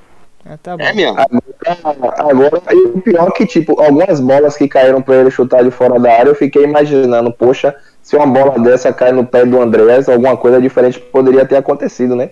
Porque eram as duas pra chutar de condição assim, falei, vai fazer, não fez. Ele é Olha, acho que a gente precisa fazer um episódio pra falar só do Andrés, hein? Porque como é que o Andrés vai jogar com o João Gomes jogando desse jeito? É, mas no, no próximo episódio a gente fala disso. A gente vai fa- tentar fazer um episódio. Vai jogar no lugar do Arão. Nesse meio É. de semana. Vai mudar o esquema tático, vai mudar o esquema tático. Bota o É. Arão na zaga, pô. O Rodinei começou no Deu Aula, porque eu achei que ele deu aula, caiu- cumpriu o papel, vai terminar aqui no Deixa Desejar do ladinho do Arão. Infelizmente não teremos o clickbait no Twitter, porque pra mim ele ficava aqui no Deu Aula acima do Everton Ribeiro, mas tudo bem, já que a maioria não quer, não quer. Nosso Mister Paulo Souza, agora. Agora vamos ver a hora da verdade. Eu acho que ele Rapaz. mandou mal, vou botar aqui no mandou, Mandou mal. mal. Mandou mal, pode botar, mandou mal. Vou, Não, vou justificar. Vou me justificar. Vou pra justificar, mim, ele me mandou mal. Ele, ma- ele mandou mal porque começou tudo bem. Primeiro tempo foi maravilhoso. O- a primeira coisa que me incomodou foi quando ele tirou o Bruno Henrique, que tava jogando muito bem do lado esquerdo, e jogou ele lá pro lado direito. Já parece que as coisas não funcionaram tão bem assim. Voltou pro segundo tempo, beleza, tava tudo suave. Quando ele começou a mexer no time, irmão, aí pra mim tirou todo o potencial do, do, do Flamengo de ganhar o jogo. Vou lá. Ele- não Ele, ele atuou bem exatamente até fazer substituições. Quando ele começou a como substituir, que o- deu o ruim. Bruno Henrique jogar, gente, jogar o resto do jogo todo, não tinha. Não ele tinha. Não, ele pra pode- sair. Ele realmente poderia tirar o, o Bruno Henrique, mas ele poderia ter colocado o Marinho, É, exatamente. que iria, iria teoricamente cumprir a mesma função tática. Um jogador de velocidade, né? Que bate de fora da área, que poderia segurar mais a bola. Mas assim, é, é, eu não sei a concepção do, do- do grupo em geral, mas assim, o Diego pra mim não dá mais no Flamengo. Diego é um não, ótimo não, agora cara você vai ter que se retirar desse, desse canal aqui. Ah. É, aqui, aqui somos Dieguetes. Já cheguei, já cheguei causando polêmica. conclua, conclua, jogo duro. Eu já cheguei causando polêmica. Né, é, mas vamos lá. É, por que eu achei que ele mandou mal? Por mais que é, a ideia de, de- ele tenha a sua ideia de jogo, né? Eu acho que determinadas variações podem ser adotadas. É, quando ele faz as substituições, ele talvez não tenha pensado também na possibilidade dos pênaltis. E tipo, Sim, o Pedro é um bom batedor, o, Marinho também é um bom batedor, e todo esse panorama ele deveria ter analisado antes de, de, de programar as suas é, substituições. Eu fico muito é, chateado com substituições que são feitas é, para você manter a mesma característica do time, sendo que você tem a possibilidade de, você- de talvez ganhar o jogo. Por exemplo, eu fico extremamente puto quando eu tenho que substituir um lateral por outro, que foi o caso da saída do Rodinei pro, pro Mateuzinho. A do Felipe Luiz pelo, pelo Léo Pereira eu até relevo por conta do cansaço e a do Diego pelo Bruno Henrique, a saída do Bruno Henrique eu entendo, mas talvez o Diego ele não, não tivesse sido a melhor opção. Por quê? Porque na manutenção do esquema tático, quando o Diego entra, ele abre o Arrascaeta para ponta para fazer a função do Bruno Henrique só depois que vai ter a entrada do Vitinho para fazer no lugar do Arrascaeta. Então, no meu desenho tático, qual seria a minha ideia? Eu manteria o Arrascaeta ali, já que talvez ele iria sair de qualquer forma. Na substituição do, do Bruno Henrique, eu já automaticamente colocaria ou o Marinho, ou o Vitinho, ou talvez o Pedro, para segurar a, a, a- ali a zaga do, do Atlético Mineiro e posteriormente eu tiraria o Arrascaeta, talvez até para colocar o Diego ou alguma outra pessoa. Nesse esquema dele, na minha concepção e do que eu analiso dos 3-5-2 que eu vejo o mundo afora, é necessário em determinados momentos você ter um atacante referência, porque é sempre os alas passando para tentar largar o campo para jogar a bola para o centroavante. Então, naquele momento, para mim, talvez o Pedro poderia ter sido a melhor opção também pensando nos pênaltis. Então, para mim, essa substituição de lateral por lateral é uma perda de uma substituição, sendo que você pode talvez mudar o jogo ou mudar também o próprio esquema tático, o, o desenho. Então é isso. E eu concordo completamente com você. Eu não entendi por que, que o Diego entrou ali. Apesar de ser Dieguete, eu queria muito que o Marinho tivesse entrado. O Marinho, porra, ovacionado, pedido pelo estádio inteiro. Eu acho que passa muito pelo não conhecimento do elenco. Eu entendo também o Léo Pereira entrando no lugar do, do Felipe Luiz. É algo que é entendível se a gente fizer um certo esforço.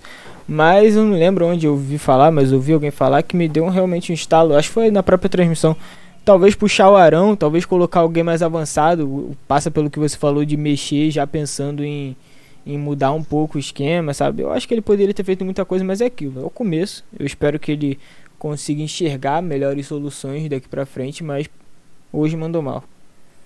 Foi até o Caio Ribeiro é. falou que saiu, Heitor. E é. assim, o, on, assim, ontem eu acho que o o Paulo Souza mandou mal, mas no geral, tá indo, sabe? Tá, tá bem, bem é. tá mandando bem. Sim. É isso aí. É isso. É, eu tenho uma, eu tenho uma outra perspectiva e vou considerar o geral. O que o time apresentou com 40 dias de, de trabalho, o sexto jogo, eu acho que o Paulo Souza tá dando aula.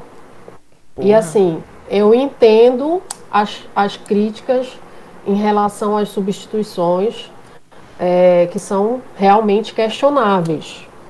Né? Se você pensar na dinâmica, no potencial dos jogadores e tudo mais. É, eu até penso numa, numa situação diferente, porque se o Arrascaeta vai sair, né, ele poderia sair o Arrascaeta, entrar o Lázaro, o Lázaro vai para ala e o Everton Ribeiro vai para meia. Ele já está lá. E o Arrascaeta, naquele momento, estava jogando mais pela direita. Entendeu? Aí ele, ele não perderia tantas substituições, porque ele tira. Faz uma substituição para tirar o, o, Everton Ribeiro. Ele faz uma substituição para tirar o Arrascaeta. Né? E ele faz uma substituição para tirar o, RH, o, o BH. Né? Então, só aí ele pegou três substituições. Ele poderia fazer uma substituição e resolver o problema do, do Arrascaeta. E aí, quando ele fizesse a substituição do BH, ele não necessariamente precisava colocar o Diego, porque já tinha um homem de meio campo, né, que seria o Everton Ribeiro. Ele poderia ter colocado o Pedro. Né? Na verdade, no contexto daquelas substituições que ele fez, eu acho que a substituição do Pedro foi queimada na substituição do Felipe Luiz. Uhum. Porque dá para ver ali que o Felipe Luiz pede para sair e o Léo Pereira não estava pronto para entrar. Entendeu? Aí na hora ali ele chama o Léo Pereira e coloca o Léo Pereira no lugar do Felipe Luiz. Eu acho que ele não tinha, digamos assim, planejado aquela substituição. Né? E eu acho que ali foi a substituição do Pedro. Com relação ao Marinho, ele já deu duas declarações é, dizendo que o Marinho ainda está com um pouco de dificuldade de entender o papel tático dele para o time. Então, talvez ele não quis, não quis arriscar, porque naquele momento o Galo tava, o, o Flamengo tinha virado, o Galo estava pressionando, né? E aí eu acho que ele não quis perder o meio-campo. Por isso que ele botou o Diego. Mas entendo todo mundo que questiona, porque eu também vi de uma outra forma.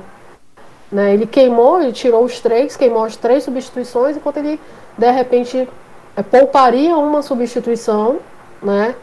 apenas é, colocando o Lázaro na ala esquerda e trazendo o Everton Ribeiro para o meio, para o lugar do Arrascaeta, para a função do Arrascaeta. Né? Então, também é outra forma de ver. Mas, no geral, para 40 dias, o que o time apresentou, possibilidade de ganhar claras que foram perdidas, eu acho que o Paulo Souza está dando aula. Ainda mais se eu for comparar com o que o Flamengo estava jogando no final da temporada passada. Isso daí é, é, é até é covardia, né? Alguém Cara, tá, tem algo para falar? É rapidinho, eu tô, tô, prometo que você é rapidinho. O, eu concordo com basicamente tudo que a Mari falou. É, eu, eu só acho que com relação especificamente ao jogo de ontem, eu colocar, eu acho que o Paulo Souza é, cumpriu o papel.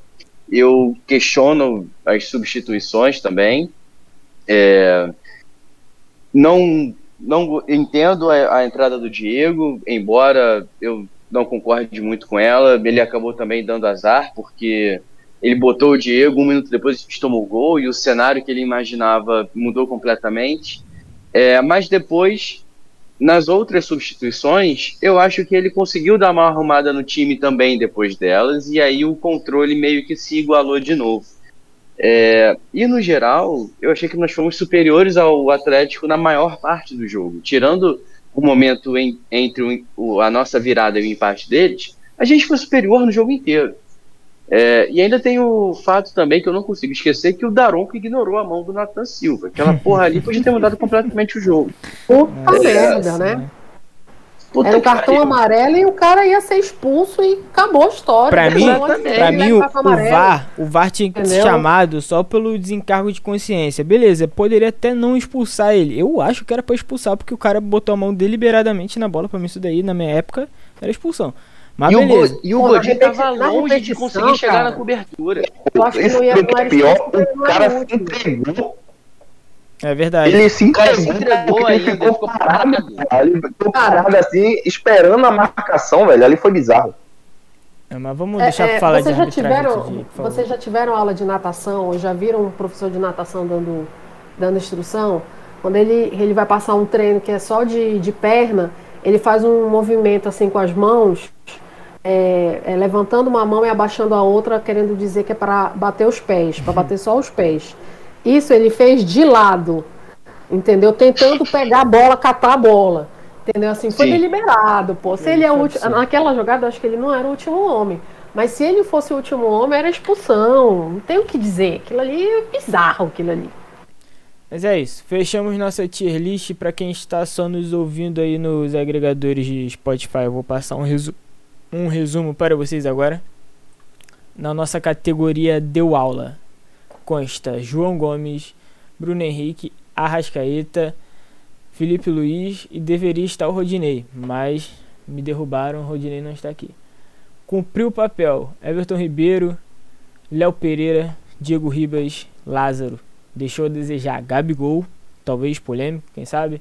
Fabrício Bruno, Davi Luiz, Hugo, goleiro Hugo, é, William Arão, Rodinei. Mandou mal, Mateuzinho e nosso mister Paulo Souza. Fomos generosos, não, colocamos, não colocamos ninguém no afundou o time. Mas se você tem alguém que você acha que afundou o time, você comenta aí, você que tá no Spotify, tem um campinho aí pra você comentar quem afundou o time. Aí tu vai lá e comenta pra gente se a gente foi bonzinho com o Mateuzinho, talvez, com, com o Arão que chutou um pênalti no meio do gol, e você acha que ele afundou o time por causa disso. Então você pode Dá pra ser bonzinho opinião. aí com o Paulo Souza, cara. Pelo menos deixar um cumprir o papel aí. Não, Deixa não. dizer, mas, não, né, não, hein? Não, fechou, fechou. Nessa- Vocês estão querendo, Nessa pô, vocês aí foi foda. Vocês botaram o Gabigol no mesmo patamar de Hugo. Vocês, Isso. né? Vocês. Você não tava aqui na hora da votação, né? Mas é. Não, eu votei contra, eu votei contra isso aí, né? Não, mas aí é que tá. Aí é que. é Por isso que a democracia é linda. Então a gente vai postar isso no Twitter pra ser cancelado também, inclusive. Então se você tá Ó, ouvindo não aí, me- ó, não- eu não concordei com isso. Eu vou lá retweetar dizendo que eu não sim. concordei. tem que ouvir aqui pra ver que todo mundo concordou. Fomos unânimes. Ainda bem que eu não tenho rede social pra ninguém ficar me marcando, me procurando. Pode ser teu norte no Twitter, você vai ver a nossa a nossa tier list completa lá. Agora vamos caminhar pro, pros finalmente. Beleza. É, bom, eu vou começar pela, pela minha indicação cultural. Recomendo para todo mundo aí que assista Euforia ou Eufória, dependendo de como você gosta de falar. É uma série, uma série tranquila, série família, porra. São adolescentes de mais ou menos 17, 18 anos se drogando todo dia e fazendo sexo. É uma coisa tranquila. É uma coisa tranquila, boa para ver com papai e mamãe. Mas sem sacanagem, vejo que a série é muito, muito boa mesmo. De verdade. É, Zendaya não é apenas uma menina que começou na Disney. É, e o meu salve, cara, não tem como. Eu vou mandar um salve pro meu cunhado, porque com a- o lançamento da, da camisa nova, é, a gente, nós no grupo e tal, ficamos comentando de camisas e tal, e aí eu comentei que um arrependimento que eu tenho é não ter comprado a camisa Fred Krueger, de 2008 e 2009. Cara, che aí chegou no domingo, a gente vai para um churrasco para poder ver o jogo, o cara me saca a camisa 2008, 2009 de uma sacola. Perfeita camisa, parece que saiu da loja ontem. Aí ele fala, cara, eu usei ela três vezes na vida e nunca mais, eu não sou muito chegado a ela, pega pra tu. Eu tô com ela aqui na minha frente, coisa maravilhosa, cara. Parece que ela tá nova, coisa maravilhosa. Então, muito obrigado, cara. Você é muito foda mesmo. Eu queria mandar um abraço pro meu amigo Vladimir Putin, que reconheceu a, a República Popular de Donetsk hoje. é, brincadeira da parte, é. De Luhansk também. É, de Luhansk, é verdade, que esse nome desse lugar aí deve ser muito bonito. Vou Espero um dia visitar, tirar o visto. Papai? É. Cara, eu não tenho dica cultural hoje não. Eu tô meio disperso aí no, nas questões culturais. Cultura pra marginal, mentira. E mandar um abraço pra nossa galera, pra nossa audiência qualificadíssima, como sempre, como o Trad gosta de falar. E. E é isso, cara. Vote Mengão. É. Tem que dar o palpite pro próximo jogo? Ou eu me perdi nisso? Ah, então. boa. É isso aí. Vamos. Próximo, na próxima vez, no próximo pós-jogo, a gente se encontra.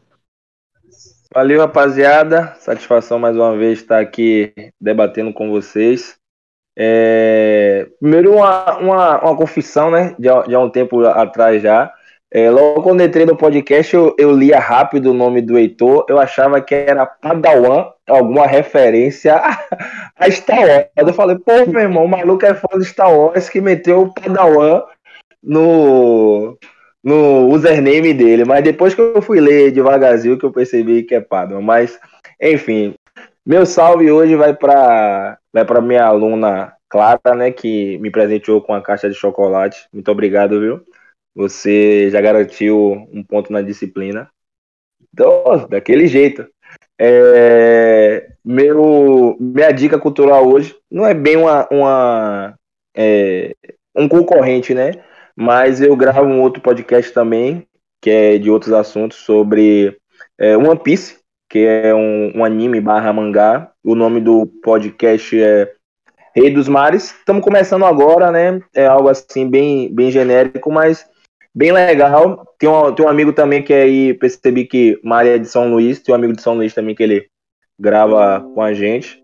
Então, quando vocês não estiverem ouvindo o setor norte, podem ouvir lá o Rei dos Mares para aquelas pessoas que gostam. E no mais é isso aí. Tamo junto, forte abraço e até a próxima. Fala galera, e toda a edição passando aqui mais uma vez. Dessa vez para dizer que vocês perceberam aí provavelmente que eu não tava chamando a rapaziada para fazer o salve, eles só estavam fazendo porque por algum motivo o meu microfone ficou mutado no final da, da live, então nem salvando o áudio da live a gente conseguiu passar ileso aí por esse final. Mas eu vou passar aqui para dar o meu salve final, que era para agradecer vocês que esperaram tanto tempo pra gente voltar a fazer pós-jogos. Aqui estamos. Espero que vocês continuem nessa audiência junto com a gente.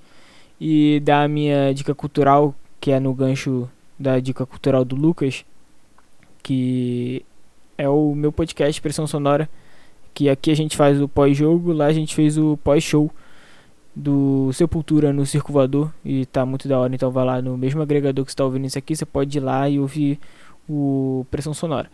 Queria dizer também que meu nome é Paduan, não Paduan. Isso daí a gente também teve uma discussão, mas eu tive que cortar porque o Lucas estava falando sozinho, já que o meu microfone não tinha captado na live. Então é isso, e aí agora vai se despedir a Mari e o Felipe sem eu chamar eles também, mas vocês já sabem o que está acontecendo. E é nóis. Ah, é, primeiro eu quero agradecer da equipe do, do podcast. É, já escutava vocês ali por, por indicação da, da Aninha, da Zayá. Né?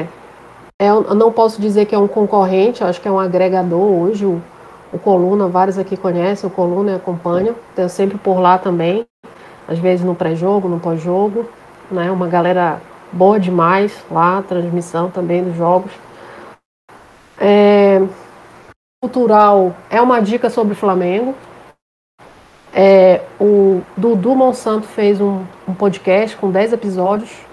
O nome é Podcast 81, que conta a formação do time de 81 que ganhou a Libertadores Mundial. Então ele fala desde uns anos antes, como aquele, como, como o time foi formado, é, até a questão dos torcedores que viajaram para acompanhar. É, da Itália tem depoimento de, de jogadores, fala inclusive, conta a história é, daquele jogo polêmico lá, o tira-tema contra o Atlético Mineiro. Né? Então, se você tem dúvida, se você quer saber a nossa história, vai lá, cola no, no, no podcast dele, do, do Monsanto, está disponível no, nos principais tocadores aí, é muito bom, se você de repente vai para academia e tudo mais, os episódios são 10 episódios, aproximadamente 40, 50 minutos, vale muito a pena.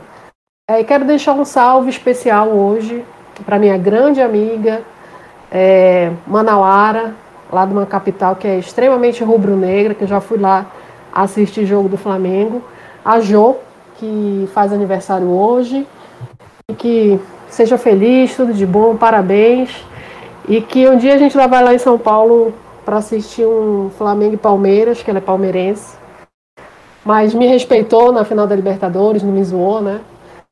E vamos lá para ver o Flamengo ganhar do Palmeiras lá dentro de novo. Um abraço a todos, muito obrigada, acompanhe a gente. Segue a gente aí nos podcasts, na, nos, nos, tocadores de podcast, nas redes sociais. De vez em quando a gente vem aqui fazer uma bagunça. Então, rapaziada, né, como eu falei no início, agradecer aí, né, me chamar para fazer parte do projeto. É, dizer aí que a gente vai falar bastante besteira sobre o Flamengo, vai falar, discutir bastante aí, muita coisa aí durante ao longo do ano. A gente vai ser campeão aí, graças a Deus, de tudo, né? Assim a gente espera. Mas assim, o meu salve de hoje, né, para minha esposa, Érica, meu pai que me apoiaram nesse projeto e também não podia deixar passar meu compadre William, meu irmão Eric, que ajudaram a fazer uma parte da divulgação aí na, nas redes sociais. É, em relação à dica cultural, cara, quem tem aí, é, quem é assinante do Globoplay, é, seria muito bom assistir Doutor Castor. Quem não é do, do Rio de Janeiro, depois de assistir essa série, vai começar a entender o que, que é o futebol carioca, a história do, do campeonato carioca. Que hoje, infelizmente, é essa piada que a gente vê hoje. Então é isso, chegamos ao final desse pós-jogo, primeiro dessa temporada, com estresse, com dificuldades aí. Mas gostaria de pedir mais uma vez para que você nos siga nas redes sociais. Arroba pode ser norte no Twitter e no Instagram. Temos um pix bnhsrf.gmail.com onde você pode doar qualquer trocadíssimo que tiver na sua conta. E você também pode contribuir na Twitch doando seu sub se você tiver Amazon Prime. É de graça para você, a gente ganha um dinheiro e a gente ainda te convida pro churrasco. Tamo junto, boa noite, bom dia, boa tarde, dignidade já.